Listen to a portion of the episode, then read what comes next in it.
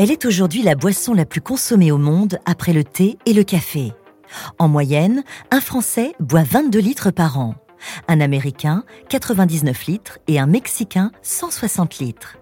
Sa consommation mondiale annuelle représente 350 milliards de litres, soit l'équivalent de 166 700 piscines olympiques. Depuis le début de ce podcast, soit depuis une vingtaine de secondes, il s'est vendu plus de 380 000 bouteilles de ce soda sur la planète. Et si presque tout le monde a bu, boit ou boira du Coca-Cola au cours de sa vie, qui est réellement conscient des effets et des conséquences de sa consommation régulière? Car bien qu'elle ait été imaginée à sa création comme un remède, elle est aujourd'hui une source préoccupante de danger pour notre santé et notre planète. Podcast Story. Mais au fait, qui a inventé le Coca-Cola? La boisson est imaginée par un certain John Pemberton à la fin du 19e siècle. John, pharmacien de formation, est un vétéran de la guerre de sécession. Lorsqu'il rentre blessé de la guerre, il prend quotidiennement de la morphine pour atténuer ses douleurs et devient accro. Il crée alors une boisson pour se désintoxiquer progressivement de la morphine. Sa première recette date de 1885. Il s'agit d'un breuvage alcoolisé qu'il nomme le French Wine Coca. Pourquoi French? Parce que John s'est librement inspiré d'une boisson déjà existante, le vin Mariani, un mélange de vin rouge et de feuilles de coca. Un vin créé 18 ans plus tôt par un Corse, Angelo Mariani, qui lui-même pharmacien avait déjà pour ambition de créer une potion contre la douleur. Un vin qui connut en son temps un succès retentissant en France. Émile Zola, Colette ou encore Jules Verne en étaient alors des consommateurs réguliers.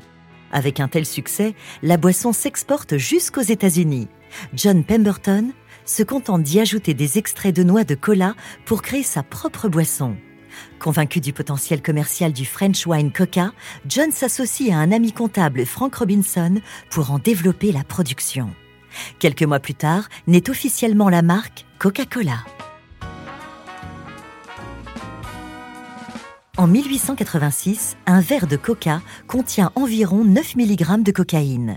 Si John a peu à peu diminué sa consommation de morphine, sa potion l'a plongé dans de nouvelles addictions, la cocaïne et le sucre. En 1894, la première mise en bouteille a lieu dans l'arrière-salle d'une fabrique de confiserie à Vicksburg, dans le Mississippi. Officiellement, le Coca-Cola ne contient plus de cocaïne depuis 1903. Elle est remplacée par de la caféine. Au printemps 1919, la boisson pétillante débarque en France, à Bordeaux.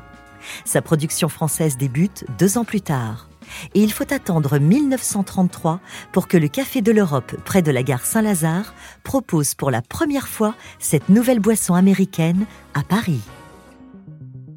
Malgré ses prétentions de départ, la potion de John Pemberton n'est pas devenue un remède, mais une boisson récréative.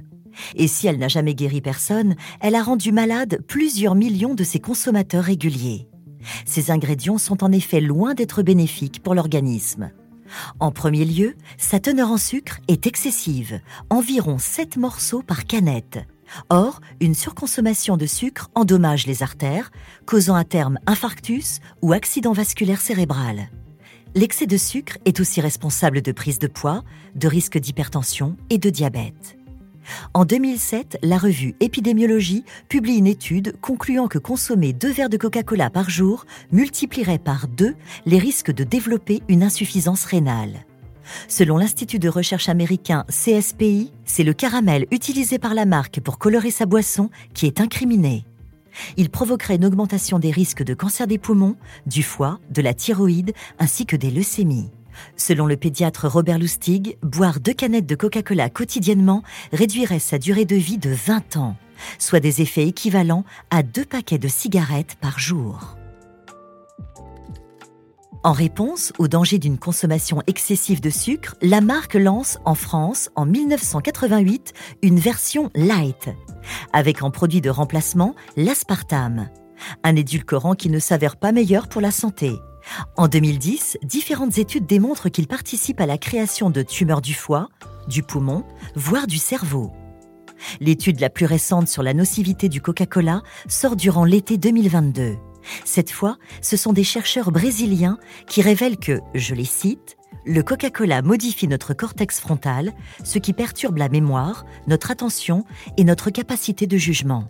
S'ajoute à cela des troubles au niveau de l'hippocampe, une zone du cerveau qui assure nos souvenirs et notre aptitude à apprendre. De quoi y réfléchir à deux fois, tant que l'on peut encore le faire, avant d'ouvrir une canette. Face à toutes ces accusations, la marque commande régulièrement de nouvelles études pour tenter d'infirmer ces inquiétants résultats. En août 2015, une enquête du New York Times dévoile que Coca-Cola aurait offert plus de 5 millions d'euros à des chercheurs pour publier de fausses informations sur l'absence de danger de leur soda. Le groupe d'experts, après plusieurs mois de polémique, se dissout finalement de lui-même, tel un morceau de calcaire dans un verre de Coca-Cola. Si la boisson consommée en excès est mauvaise pour la santé, son impact sur la planète est tout aussi nocive. Dans les années 2000, en Inde, plusieurs usines Coca-Cola sont accusées d'assécher les nappes phréatiques, au détriment des paysans locaux. Dans certains villages, les autorités sont obligées d'envoyer des camions citernes pour alimenter la population en eau potable. Rappelons que l'Inde est l'un des pays les plus touchés par la désertification. Un quart du pays est menacé. Or, Coca-Cola y pompe quotidiennement en moyenne 500 000 litres d'eau par usine. Il faut en effet 3 litres d'eau pour fabriquer un litre de Coca-Cola. En conséquence, de nombreuses associations environnementales dénoncent le procédé et demandent à la marque de diminuer sa production. La firme américaine rétorque que la pénurie d'eau est due uniquement au problème de sécheresse. Elle ajoute que des centaines de familles vivent grâce aux emplois offerts dans ces usines. Autre sujet polémique, les rejets des substances polluantes seraient supérieurs à la norme autorisée. Des villageois racontent qu'avec la pollution et l'assèchement des nappes phréatiques, les terres deviennent stériles et des maladies apparaissent au sein de la population. Ces 20 dernières années, sous la pression de l'opinion publique, plusieurs usines sont fermées. Malgré tout, l'objectif de Coca-Cola reste de faire de l'Inde son cinquième marché mondial. Au Mexique, le même problème se pose. Dans le sud du pays, à San Cristobal de las Casas, ce sont 750 000 litres d'eau qui sont pompés chaque jour, soit un volume qui permettrait d'alimenter 10 000 habitants quotidiennement. Même en Europe, la marque puise dans les sols. En 2020, à Lunebourn, en Allemagne, elle creuse depuis pour pomper à 200 mètres de profondeur une eau commercialisée sous sa marque VIO. Quelques mois plus tard, l'entreprise décide de creuser un troisième puits pour porter son extraction à 700 millions de litres par an. Une opposition citoyenne demande un moratoire sur le sujet. Finalement, en 2022, le projet du troisième puits est abandonné, officiellement du fait d'une baisse de la demande. Mais la plus préoccupante des conséquences liées au succès de la marque est la pollution engendrée par les bouteilles en plastique. Chaque année, Coca-Cola fabrique plus de 100 milliards de bouteilles en plastique à usage unique. Pourtant, jusqu'aux années 80, les bouteilles étaient en verre. Elles étaient consignées, nettoyées, puis réutilisées. Mais alors, pourquoi la marque est-elle passée au plastique à usage unique? Selon elle, c'est pour satisfaire le consommateur, car le plastique est moins lourd à porter et en cas de chute, cela évite la casse. En lançant ses bouteilles en plastique plus légères, Coca-Cola en a surtout profité pour fabriquer des bouteilles de 2 litres. Malin, non? Ou comment vendre plus de contenu en faisant des économies sur ses contenants? Abandonner la consigne des bouteilles en verre, c'est aussi économiser sur les frais de collecte, de lavage et de réemplissage. Un choix mûri de longue date. Dès 1971, la marque commande un rapport interne pour comparer les répercussions environnementales des différentes matières de conditionnement. Le résultat est sans appel. Le plastique est de loin le plus polluant. Pourtant, c'est le choix qui fut pris. Pour Coca-Cola, pas de doute, le plastique, c'est fantastique. Avec plus de 200 marques de boissons, Coca-Cola produit aujourd'hui 3 millions de tonnes de plastique par an. Chaque minute, 200 000 bouteilles sortent de leurs usines. En 2018, face au mécontentement des consommateurs constatant les effets dévastateurs de la pollution plastique, la marque réagit. Elle lance un programme appelé Un monde sans déchets qui comprend trois engagements. Premièrement, tous les emballages Coca-Cola seront recyclables à 100% d'ici 2030. Deuxièmement, 50% des nouvelles bouteilles utiliseront des matériaux recyclés. Enfin, la marque collectera et recyclera une bouteille ou une canette pour chaque nouvel emballage vendu. Bon, sur le premier engagement, disant que 100% des emballages seront recyclables, il s'agit juste d'un effet d'annonce. Potentiellement, tous les emballages de la marque sont déjà recyclables. Mais dire qu'un produit est recyclable n'en fait pas pour autant un produit recyclé. Et malgré ces belles promesses, la marque continue de prendre des décisions allant à l'inverse de ses engagements pour l'environnement. À titre d'exemple, le cas de l'usine de l'île de Samoa dans le Pacifique est révélateur. Comme le dénonce le documentaire d'Arte Coca-Cola, leader pollueur, en 2021, l'enseigne décide de fermer l'usine d'embouteillage de verre sur l'île. À la place, elle envoie des milliers de bouteilles plastiques. Or, l'archipel n'est pas équipé d'usines de recyclage de plastique. Résultat, l'île est envahie de bouteilles de plastique usagées. Alors oui, à Samoa, 100% des bouteilles en plastique vendues sont recyclables, mais 0% sont recyclées. Et cette île n'est pas un cas isolé. À l'échelle mondiale, 44% des bouteilles en plastique n'ont pas accès à un centre de recyclage. Cela représente 49 milliards de bouteilles qui, chaque année, terminent dans des décharges et dans les océans. Alors, comment Coca-Cola va réussir à collecter 100% de ses produits d'ici 2030 Ils sont visiblement les seuls à le savoir. Ce qui en revanche ne fait aucun doute, c'est la pollution croissante au niveau mondial de la firme américaine. Tel est le constat de l'ONG Break Free from Plastic qui réalise chaque année une analyse des déchets dans une cinquantaine de pays. Depuis 2020, Coca-Cola est la marque dont on retrouve le plus de déchets plastiques non recyclés. En réponse, la boisson revendique avoir dépensé en 2019 un peu plus de 11 millions de dollars pour nettoyer des rivières polluées de plastique. Un montant notable, il est vrai, mais qui représente une goutte d'eau dans un océan pollué.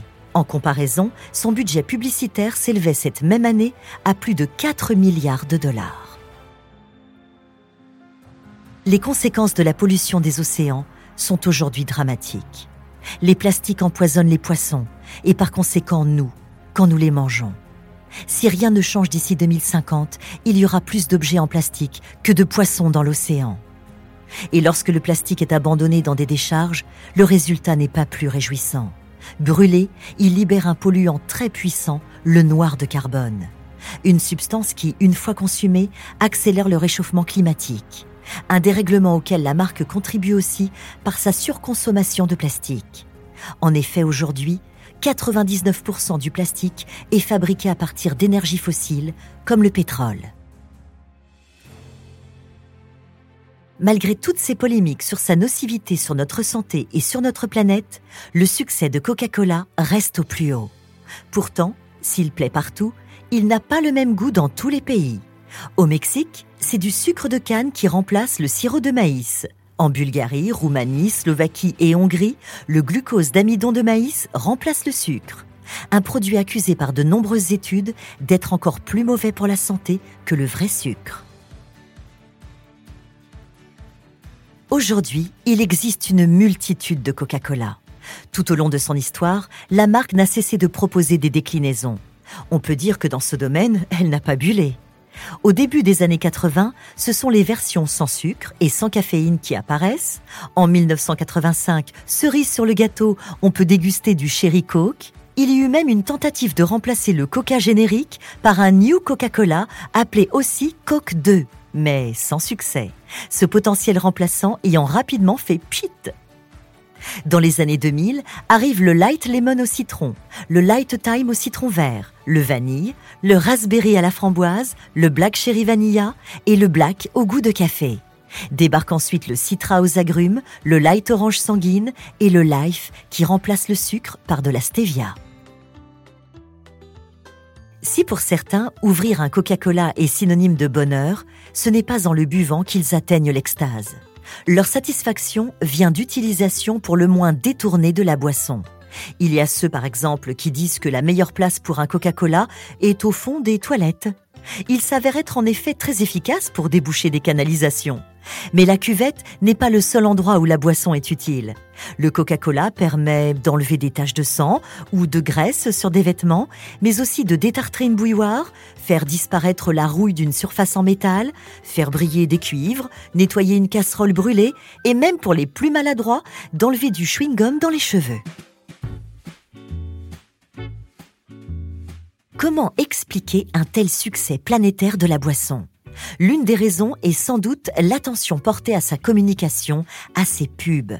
La toute première paraît dans l'Atlanta Journal le 29 mai 1886. Le premier slogan définit le breuvage en deux mots. Il est délicieux et rafraîchissant. Des qualificatifs qui accompagnent la marque pendant plus de 30 ans. En 1907, on peut lire sur des affiches que le soda est bon jusqu'à la dernière goutte.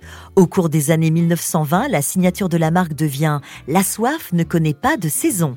Dans cet esprit, et pour pousser ses consommateurs à en boire même quand il fait froid, en 1931, l'enseigne réalise un coup de génie.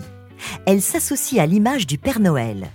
Et alors que jusque-là, le célèbre personnage est représenté vêtu de rouge, de vert ou de bleu, suivant les pays, il s'affiche cette fois en rouge et blanc. Le rouge coca, bien sûr. C'est ainsi que dans l'imaginaire collectif, le Père Noël est rhabillé pour l'hiver, mais aussi pour toujours aux couleurs de Coca-Cola. Les années suivantes, les slogans s'enchaînent avec La pause qui rafraîchit. Les choses vont mieux avec un Coca-Cola. Ou J'aimerais offrir un Coca-Cola au monde entier. Plus proche de nous, toujours Coca-Cola. Prends la vie côté Coca-Cola. Depuis 2021, leur nouveau slogan est désormais Ouvre un Coca-Cola, ouvre du bonheur. Mais le meilleur coup de pub de Coca, et son plus cynique, reste à ce jour le sponsoring de la COP27 en Égypte en 2022. Les dirigeants du monde, réunis pendant 15 jours pour lutter contre le réchauffement climatique sous le logo rouge d'un champion de la pollution Ça passe Ça passe. Podcast Story. On a tous une histoire à écouter.